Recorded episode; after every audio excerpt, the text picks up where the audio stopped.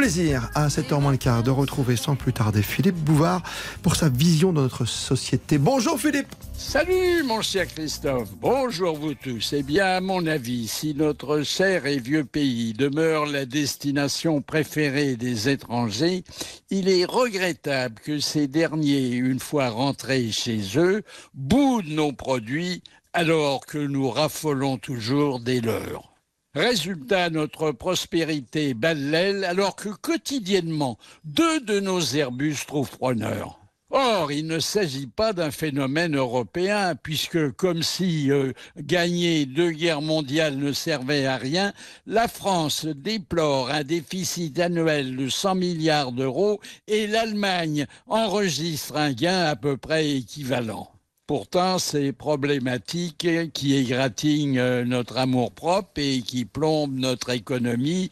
Relèvent depuis 1959 de la compétence spéciale d'un ministère du commerce extérieur longtemps rattaché aux finances avant de l'être aux affaires étrangères avec pour mission supplémentaire de veiller à l'attractivité, c'est-à-dire à ce qu'en pathos de technocrate dragueur, on nomme la capacité de séduire.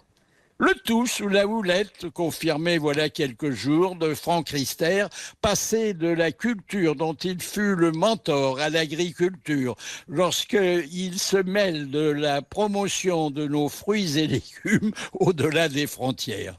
Bref, c'est très simple. Il importe de moins importer et d'exporter davantage. Notre désindustrialisation a eu pour cause et pour effet d'impacter gravement la commercialisation de nos marques automobiles les plus prisées. Moins 28% pour PSA, moins 4,5% pour Renault.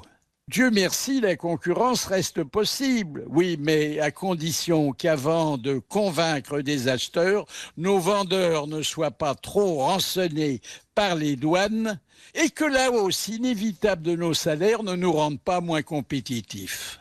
Faisant partie des nations amputées d'un maximum de leur part de marché, la France écoule cependant plus de vélos que jamais une consolation pour les écologistes demandeurs d'atmosphère purifiée. Oui, mais à condition que les cyclistes qui ont souvent la laine chargée acceptent de rouler la bouche fermée. Enfin, c'est mon avis, rien que mon avis, mais je le partage.